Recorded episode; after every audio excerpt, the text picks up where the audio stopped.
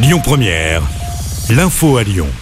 Bonjour à tous. Après le Sénat ce matin, place à l'Assemblée nationale. Cet après-midi, les députés vont examiner la réforme des retraites euh, pour un vote final prévu en fin de journée.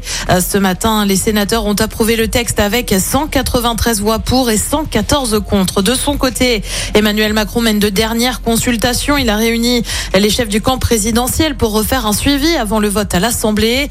Euh, le chef de l'État les avait déjà rencontrés dans la matinée. Il se réserve encore la possibilité d'avoir recours au 49.3 pour permettre l'adoption du projet sans vote. Et puis la mobilisation, elle se poursuit après la grande journée interprofessionnelle d'hier.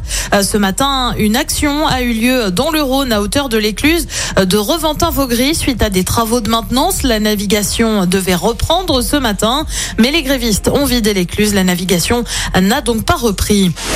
L'actu, c'est aussi cette attaque ce matin dans un bus TCL. Ça s'est passé sur la M7 près de Confluence. Un homme aurait pointé un couteau en direction du chauffeur de bus et exigé l'arrêt de celui-ci. Il a finalement pu être neutralisé grâce au chauffeur et un policier hors service. Il a été placé en garde à vue. Trois personnes ont toutefois été blessées. Des perturbations à prévoir ce soir si vous êtes usager de la ligne de tram T2.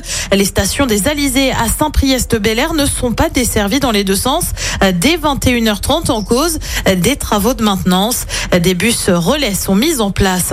Le Rhône en vigilance jaune au vent, vigilance dressée par Météo France. On attend en effet des rafales de vent en soirée et encore demain avec des rafales jusqu'à 60 km heure sur Lyon notamment.